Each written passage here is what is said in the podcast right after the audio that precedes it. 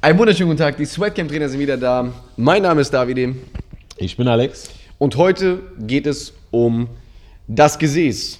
Ich wollte eigentlich Ärsche sagen, aber ich sag mal das Gesäß. Ersche. Dieses Thema widmen wir den Frauen, aber auch den Männern. Deshalb aufpassen und zuhören. Okay. Und zwar folgendes. Auf Instagram sehen wir momentan einen Trend, bei dem quasi vor allem die Frauen mehr Wert auf ihr Gesäß legen und im Vergleich dann etwas magere Beine haben. Alex, was, was sagen wir zu diesem Thema? Was sagen wir zu diesem Was sagen wir zu diesem Thema? Ist das positiv? Ist das negativ? Ist es überhaupt physiologisch gesund, ein Gesäß zu haben, das etwas größer Einen so nach ist? Im, im Vergleich zu, zu den Beinen? Und dann, was passiert dann auch, wenn die Rückenmuskulatur nicht gleichzeitig gestärkt wird? Das wollen wir einfach mal so ein bisschen besprechen. Ja, also auf Instagram ist natürlich, Instagram ist eine eigene Welt. Das stimmt. Ist ganz klar. Viele, viele, viele Menschen sind dort operiert haben, oder haben irgendwelche äh, Eingriffe Ja. hinter sich, die sie letztendlich, ob du dir jetzt Fett in die Arschbacken spritzen lässt oder was auch immer. Ja. Viele Menschen lassen sich extrem davon beeinflussen. Aber du hast recht, man sieht das oft in letzter Zeit oder auch jetzt schon das letzte Jahr, Ja, die letzten zwei schon länger. Jahre, ist plötzlich der dicke Hintern-Trend geworden. Was ich sehr cool finde, weil ich dicke Hintern gut finde. Mhm. Ja. Aber äh, zu einem kräftigen, großen Hintern gehören nun mal auch die dazugehörigen Beine, Ja. die Schenkel. Und wenn man dann so dünne Beine sieht, zusammen mit so einem Po, der Implantate äh, Ja. hat oder, oder Fett eingespritzt hat oder sonst was, ist das auf jeden Fall erstmal auf den ersten Blick sehr komisch. Jetzt mal ganz, ohne, ohne diese ganze Trainergeschichte, jetzt auf den ersten Blick ist das, stimmt irgendwas nicht. Ne? Also es ist nicht mal attraktiv, es ist einfach nur, es ist aufsehenerregend, aber es ist irgendwie, passt das nicht zusammen, weil das so in der Natur äh, ziemlich, ziemlich äh, selten vorkommt, dass jemand so einen großen Po hat und so dünne Beine wie Ja. die meisten. Ne?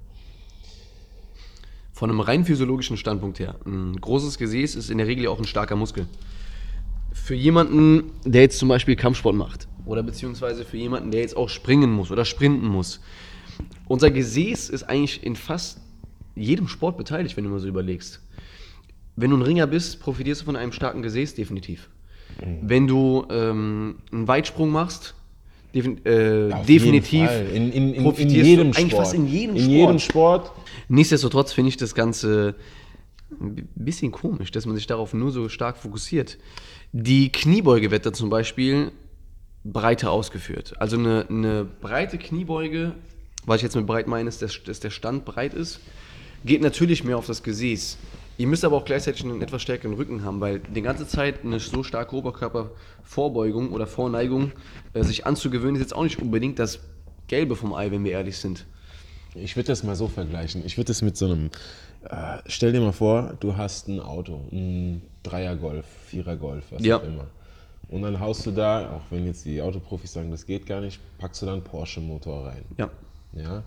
Und dann heizt du das Ding richtig schön durch und um die Kurven und hin und her. Und irgendwann bricht dir eine Achse oder, oder äh, gehen die Stoßdämpfer kaputt oder was auch immer. Ich, Aber dein Gerüst, also wenn sich ein großer Hintern natürlich entwickelt, dann bedeutet das, dass du Jahre, also Monate, wenn nicht jahrelanges Training hinter dir hast.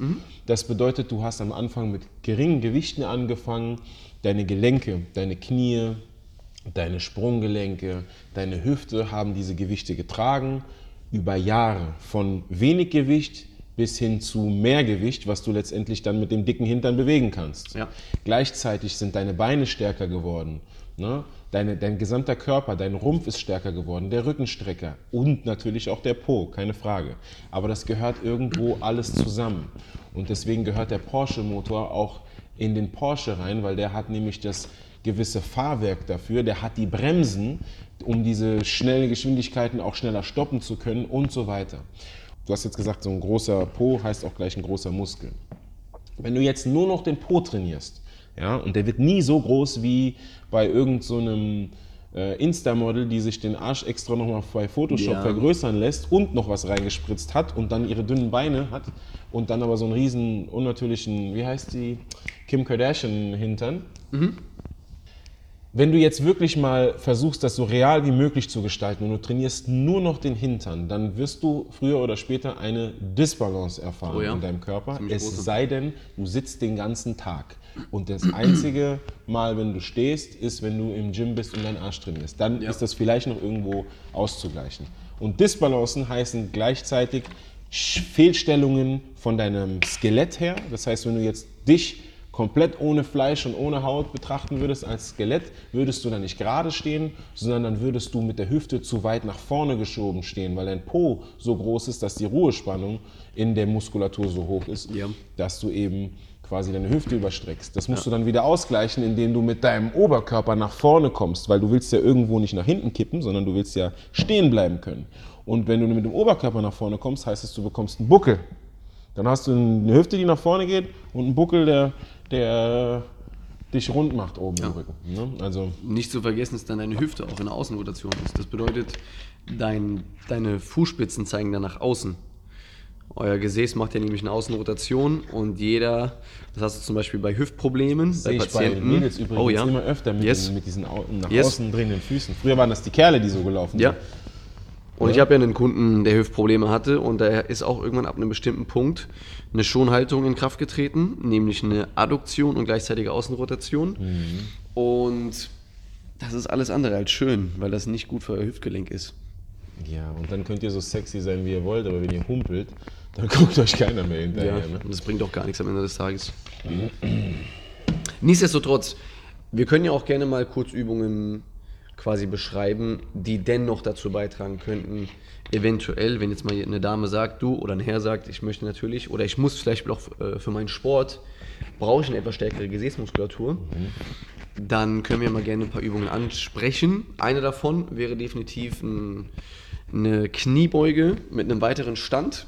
Wenn man das Ganze mehr aus dem Gesäß macht, dann gehen die ähm, eure Knie nicht nach vorne, sondern das Gesäß geht nach hinten. Das ist so eine Art Power Squat. Gesäß geht nach hinten, die Knie bewegen sich so gut wie gar nicht, außer nach außen. Und ihr werdet auch so ein bisschen aus dem Rücken arbeiten müssen, aber das ist eine gute Möglichkeit, um, dann, um das Gesäß zu stärken. Eben für entweder Sprints, Sprünge, eigentlich für fast nahezu jede Übung. Super, super wichtige Übung, wenn es jetzt nicht, wenn wir uns aufs Gesäß konzentrieren, ist eine Glute Bridge oder ein Hip Thrust. Ja. Äh, entweder liegst du dafür auf dem Rücken und hast die Langhantel auf Hüfthöhe und dann brückst du quasi die Langhantel nach oben. Hast Ja. die Hände auf der Hantel, presst die Hüfte nach oben. Dasselbe geht natürlich auch, wenn du mit dem Rücken auf einer Bank bist, da hast du nochmal einen anderen Hebel. Kannst nochmal ein bisschen weiter hochdrücken. Äh, Glute Bridge oder Hip Thrust. Einfach mal auf YouTube äh, suchen oder googeln. Ausfallschritte, Ausfallschritte, Ausfallschritte, definitiv. Ausfallschritte. Und das Schöne ist, selbst bei der Glute Bridge, also selbst da, wo du die Hüfte benutzen musst, Ja, belastest du den Beinbeuger. Ja. Also deine Beine. Es gehört einfach zusammen. Das sieht unproportional aus und ist gar nicht schön und nicht effektiv. Ne? Mhm. Also sowas, geil, du, du, kannst gar nicht effizient mit deinem Körper arbeiten, wenn du nur so einen schweren Hintern hast, den die Beine nicht tragen können. ja. Noch eine Übung, die ich ausprobiert habe und gemerkt habe, oh, da kann ich echt gut mit der Hüfte arbeiten, also mit dem Po arbeiten, ist der Belt Squat. Ähm, da stellst du dich dann einfach auf zwei, zwei, Säulen, Steps. zwei Steps, zwei was auch immer. Du mu- musst, die, du musst in der Mitte Platz haben, hast einen Gürtel an, wie die starken Jungs dann, wenn die immer ihre Dips machen oder Klimmzüge und so einen Gürtel mit Gewicht dran haben. Und du nutzt diesen Gürtel mit Gewicht, um Kniebeugen zu machen. Das heißt, du musst hoch genug stehen. Du brauchst quasi zwei Podeste, auf die du dich stellst.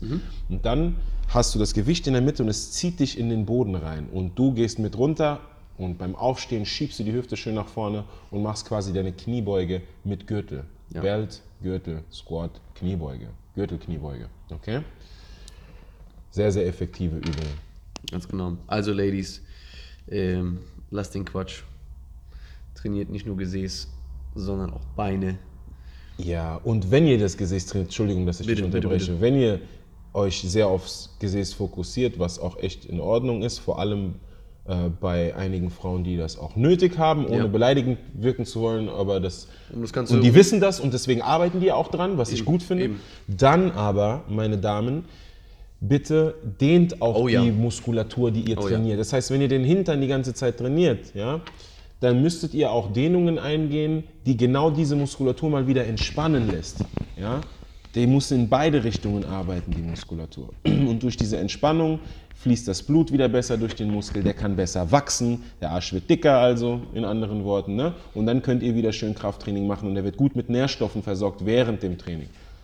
Also, Stretches für, wie nennen wir unsere 90 Grad Stretch, die, die 90 Grad Dehnung. Ja, 90, 90. Da machen wir euch mal ein Video. Ne? Da merkt ihr das richtig schön auf der Außenseite der Oberschenkel und im Po. Und äh, dann könnt ihr wieder weiter trainieren. Ganz genau. Schluss mit den dünnen Beinen, ja? Also Leute, trainiert Beine und Gesäß. Wir sind die Sweatcamp-Trainer. Wenn ihr Fragen haben solltet, wie immer in die Kommentare schreiben oder at info at sweatcamp.de. Okay? Checkt unsere Webseite www.sweatcamp.de. Facebook, einfach Sweatcamp Frankfurt eingeben. Einfach alles machen, teilen, liken. Oh Gott, ich kann nicht mehr. Nein, Spaß. Wir hören uns beim nächsten Mal.